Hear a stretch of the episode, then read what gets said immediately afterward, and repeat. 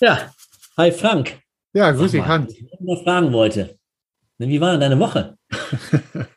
ja, also ich meine, momentan, momentan kann man ja nicht mehr so reflexartig gut sagen, ja, weil es ja, sind ja echt schon wilde Zeiten, wenn du das anguckst mit dem Ukraine-Krieg, was da gerade abgeht. Das ist echt der Wahnsinn. Und die, die Bilder, die sind ja echt schon erschütternd, was darüber kommt. Und es ist ja auch, auch so im Bereich des Einkaufs, ja. Also im Einkauf sind es ja, kann man auch nicht mehr sagen, gut, weil es fliegen einem natürlich äh, reihenweise Preiserhöhungen um die Ohren. Ja, also das ist ja auch Wahnsinn, was da gerade abgeht. Vielleicht ist das auch mal ein ganz gutes Thema, Hans. Wollte ich gerade sagen. Wir, also wenn ja. wir schon über Preiserhöhungen reden, also ich gebe dir recht, es ist eigentlich kein Spaß im Einkauf gerade. Man kämpft auf vielen Fronten, gerade im Einkauf. Und ein Thema ist Preiserhöhung. Ne? Entweder ja, Kopf in den Sand und sagen, ja, wird schon irgendwann besser, oder man macht etwas. Ja, genau, aber Kopf in den Sand geht ja nicht. Nee, abwarten Tee trinken ist nie eine gute Lösung. Genau, eben. Und, und wir merken es ja auch hier in unserem, unserem Kompakttraining hier Abwehr von Preiserhöhungen, das ist momentan ja jedes Mal ausgebucht. Und vielleicht ist auch ja. mal ganz gut, dass wir hier im, im, Podcast über das ganze Thema mal sprechen, um vielleicht mal den, den einen oder anderen Tipp und Hinweis da einfach mal zu geben. Weil viele denken immer, verhandeln, das hat was mit Tricks und, und, und äh, ja. äh, Finden und sowas. Und ich sage mal, das ist totaler Quatsch. Ja, das hat zum Schluss auch viel ganz einfach damit zu tun, was systematisch vorzubereiten. Also wenn ich eine Preiserhöhung ins Haus bekomme, ja, dann überlege ich mir, okay, was könnte denn jetzt ein guter Vergleichsindex sein, um herauszukommen, ob die jetzt gerechtfertigt ist oder zum Teil gerechtfertigt ist und, und was ist denn dazu angemessen? Und, und da verweise ich die Leute ganz einfach drauf. Meine, da kann man heutzutage wunderbare Daten auch beim Statistischen Bundesamt sich holen oder bei anderen Preisindizes zu, zu Material, um das beurteilen zu können. Ja, das hat man gerne. Also die Vertriebler machen das ja gerne oder die schreiben schön mal Briefchen und sagen, ach ja, wir müssen mal die Preise erhöhen um fünf Prozent. Diese Briefe, Briefe würde ich direkt eigentlich, sagen wir so, zerstören und anrufen und sagen, ja, danke für den Brief, aber erklär mir bitte mal, warum fünf Prozent? Warum nicht zwei Prozent? Ne, die Wettbewerber machen ein Prozent. Erklär mal, warum die Preise so erhöht werden.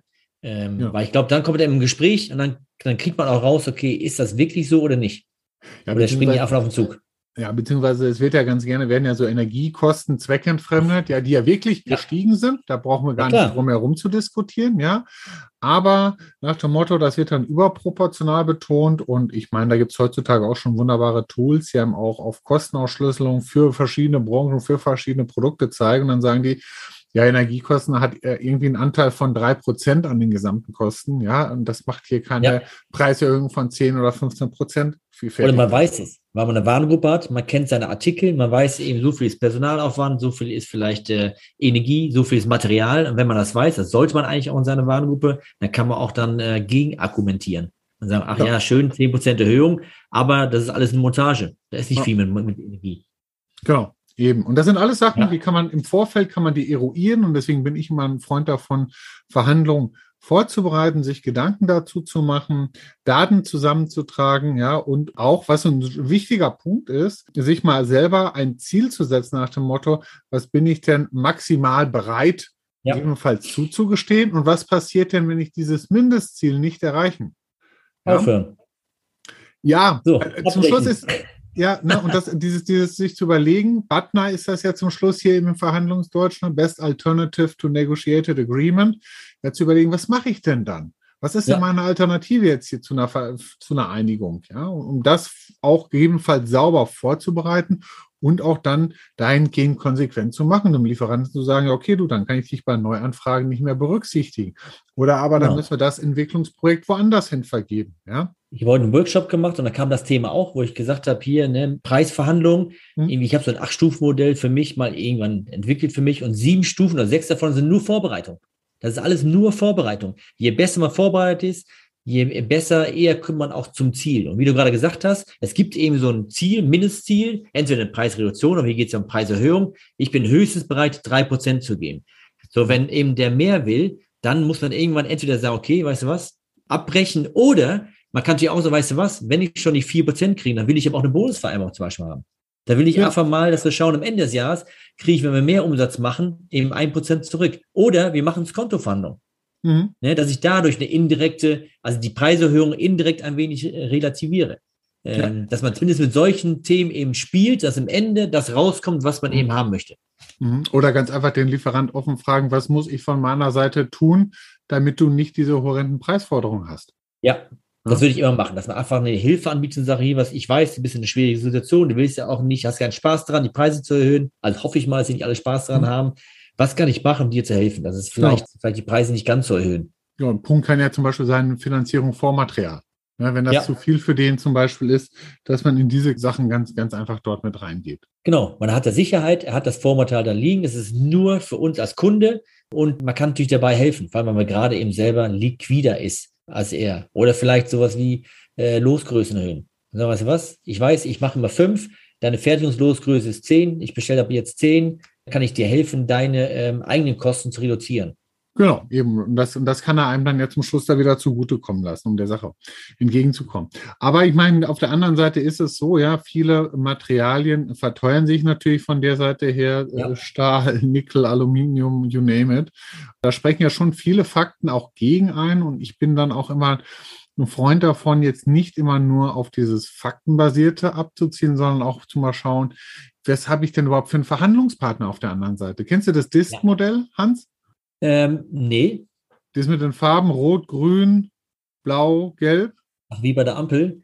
Nee, ich weiß es nicht. Ich habe selber auch schon, ich habe selber auch schon mal das gemacht und ich äh, weiß auch, dass ich äh, sehr rot bin. Hans, stimmt doch gar nicht. Du bist orange. Ach. Ja, du bist Holländer. Ja, das gibt es gar nicht in dem Modell. Das also bin ich eigentlich doch, klar, das ist doch irgendwie äh, gelb und rot gemischt. Ja, ja, em, em, emotional extrovertiert und doch analytisch. Ja, okay, Hans. Ja, das, das, das trifft so. Okay, das, das, aber Spaß beiseite. Ja, einfach mal zu analysieren, mit was für einem habe ich es auf der anderen Seite zu tun. Ja, ja. da hast du recht. Ja, äh, das wird auch äh, unterschätzt oft, dass das Menschliche echt eine große Rolle spielt. Genau, eben. Ja, und dass, dass viele, viele Sachen zum Schluss dadurch beeinflusst werden, ja, wie gut oder wie schlecht kann ich mit einem. Und da muss man einfach auch als Einkäufer. Argumente ziehen, die dann eher auf der emotionalen Ebene sind, langjährige ja, Zusammenarbeit, nie hängen gelassen, zum Beispiel in schwierigen Zeiten mit zusammengearbeitet, ja, um so einer Sache dann dahingehend äh, in der Richtung wieder was Gutes zu tun, dass der Lieferant dann äh, dort mit seinen Forderungen doch wieder einen gewissen Abstand dort nimmt. Ja, ich glaube auch, das sage ich auch für meine Kunden, ich glaube, die, also die Vertriebler werden ja auch oft am Telefon angeschrien und in Verhandlungen, weil ja alle irgendwie äh, Druck machen und unzufrieden sind. Aber ich glaube, wenn man eben, ähm, eben empathisch mit denen umgeht und die merken, ah, es macht ja Spaß, mit denen zu verhandeln und mit denen zusammenzuarbeiten. Und ich weiß, auch in zwei Jahren werden wir noch Freunde sein, das heißt Freunde, aber wir werden auch gut zusammenarbeiten. Dann werden die eher bereit sein, vielleicht die Preiserhöhung nicht ganz so stark zu erhöhen, als wenn man einfach mit Druck kommt.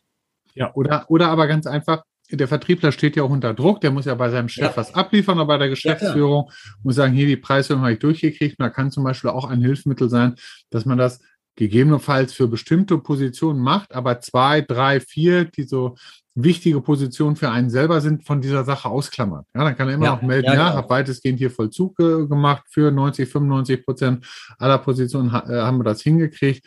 Aber die zwei, drei dann äh, klammert man ganz einfach davon aus und vereinbart dort dann einen Sondernettopreis oder ähnliches. Ja, genau. Und ich glaube, was auch vielleicht äh, helfen könnte, ist, wenn man ähm, Argumente, noch mehr Argumente sammelt, warum eine Preiserhöhung eben nicht äh, berechtigt ist. Zum Beispiel, wenn die, was ich, die Liefertreue nicht gut ist oder die Qualitätsrate nicht gut ist. Das heißt, wir haben immer wieder intern Kosten, weil er immer wieder zu spät liefert und wir immer wieder Penal beim Kunden ziehen oder bezahlen müssen oder durch die Qualität immer Nachbesserungskosten haben oder 100% Kontrollen. Ich meine, das ist ja selber auch Probleme. Ne? Überleg mal, du ja. hast so, so einen Lieferanten, der nur spät liefert und quali schlechte Qualität liefert und der soll auch noch eine Preiserhöhung. Dann noch eine Preiserhöhung, ja. Ja, genau. Und das kapiert ja auch auf der anderen Seite da, da der Vertriebler, dass man da ganz einfach das einfach nicht so durchwinken kann, sondern sagt, okay, gut, dann guck, dass du mit deiner Liefertreue hochkommst, dann guck, dass du deine Fehlerrate runterkriegst. Ja. ja. dann kann ich dir dort gegebenenfalls entgegenkommen, weil dann bei mir gewisse interne Kosten bei so einer Sache dann auch ganz einfach sinken. Ja, und dann wird auch vielleicht mein Chef oder mein Geschäftsführer das eher zustimmen, als wenn er sagt, wieso? Der liefert immer zu spät und will auch noch eine Preise. Und das steht ja keiner bei mir. Und ich muss es ja auch begründen können, intern, also ich als Kunde. Genau. Deswegen äh, ist es, glaube ich, schon gut. Ja, und ich meine, man darf ja nicht vergessen, ja, das Ganze rührt natürlich, wie bei so vielen Sachen im Leben, aus einer gewissen Angst heraus. Keiner weiß, wohin es geht. Ja, die, die ja. Lieferanten verlangen was, sagen, uiuiui, mal gucken, was passiert, der Lieferant will was ablocken. Und ich bin bei solchen Sachen häufig auch ein ganz großer Freund von Preisgleitklauseln. Also nach oh, dem super. Motto, ja, dann ja. profitiert dann auch halt gleich von der einkaufenden Seite derjenige davon, wenn das Basismaterial wieder günstiger wird, weil das sind ja zum Schluss Kosten, die kann weder meistens der Lieferant beeinflussen, noch einer selber kann die beeinflussen, dass man sagt, eine faire komm, Lösung. Ja. ja, ich mag lass das uns auch. das an, an Index koppeln im Endeffekt, ja, ja genau. das ist LME oder irgendwas ähnliches, ja, um über den Weg ganz einfach das rauszunehmen. Und der Witz ist ja, ich sag mal, bei, bei so Sachen wie Aluminium oder Kupfer, da wird das ja schon immer so gemacht. Ja, ja warum kann ich denn, ja. genau, warum kann ich es denn dann nicht auch bei anderen Produkten ganz einfach machen? Ja, um da beiden Partnern irgendwo eine gewisse Sicherheit an die Hand zu geben, damit man nicht das, das Gefühl haben muss, dass man über den Tisch gezogen wird.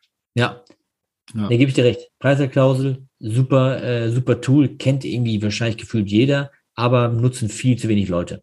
Ja, ja, genau. Ich glaube, wir haben schon ziemlich viele Ideen schon, also es gibt natürlich viel mehr Sachen, aber ich glaube schon viele Ideen gesammelt, die ähm, eigentlich einen äh, auch helfen sollte. Das heißt, ne, am Anfang haben wir gesagt, Kopf in den Sand stecken, abwarten, Tee trinken ist nicht eine gute Lösung. Macht was. Genau. Verlieren äh, könnt ihr dann immer noch. Genau, und, und ich meine, wer, jetzt, wer von seiner Seite her dann nochmal Interesse daran hat, das ganze Thema nochmal ein bisschen tiefer aufzugreifen, wir machen ja immer weiterhin noch unser Kompakttraining, ja, ist halt ja. schnell ausgebucht. Also, äh, liebe Zuhörerinnen, liebe Zuhörer, äh, gucken Sie bei uns auf die Webseite www.durchdenkenvorne.de. Unter Weiterbildung gibt es einen Bereich, der heißt Kompakttraining, Abwehr von Preiserhöhung. Wir wollen es wieder Anfang Mitte Mai aufsetzen. Schauen Sie, was wir da für ein Datum haben. Eine begrenzte Teilnehmerzahl. Ja, genau. Natürlich begrenzte Teilnehmer. Da gehen wir auf das Thema Verhandlungsplaner ein, stellen das auch nochmal dort den Leuten als, als Grundlage zur Verfügung. Das Feedback, was wir ja auch von einigen ja schon bekommen haben, dass ihnen das dann auch wirklich weitergeholfen hat. Ja, das habe ich auch gehört. Genau. Das stimmt. Eben. Deswegen kann ich so ein gutes Gewissen, guten Gewissen immer weiter äh, empfehlen. Ja, genau. Eben. Und wenn du dann demnächst das Fünf-Farben-Modell mit Orange für Holländer rausbringst, ja, dann wird es auch passen. Wir haben ja vorher extra gesagt, Hans, wir dürfen heute keine Witze über Italiener machen. Ja? Nee. Ne? Also ich vielleicht schon, weil ich kann ja mit denen fühlen. Ich weiß ja, wie die sich fühlen. Ja. Ähm, Hast recht, aber, wir kennen das gar nicht, ja. nicht zu WM fahren. Das haben wir noch nicht gemacht. weiß ich nicht, gab es das schon mal? Vor Urzeiten. Lang, lang ist her. Ja. Gut. Hans, alles klar. Also, ja. ich sage bis die dir. Tage. Ja, schönen Abend. Du auch. Bis dann. Bis dann. Tschüss. Tschüss, Frank.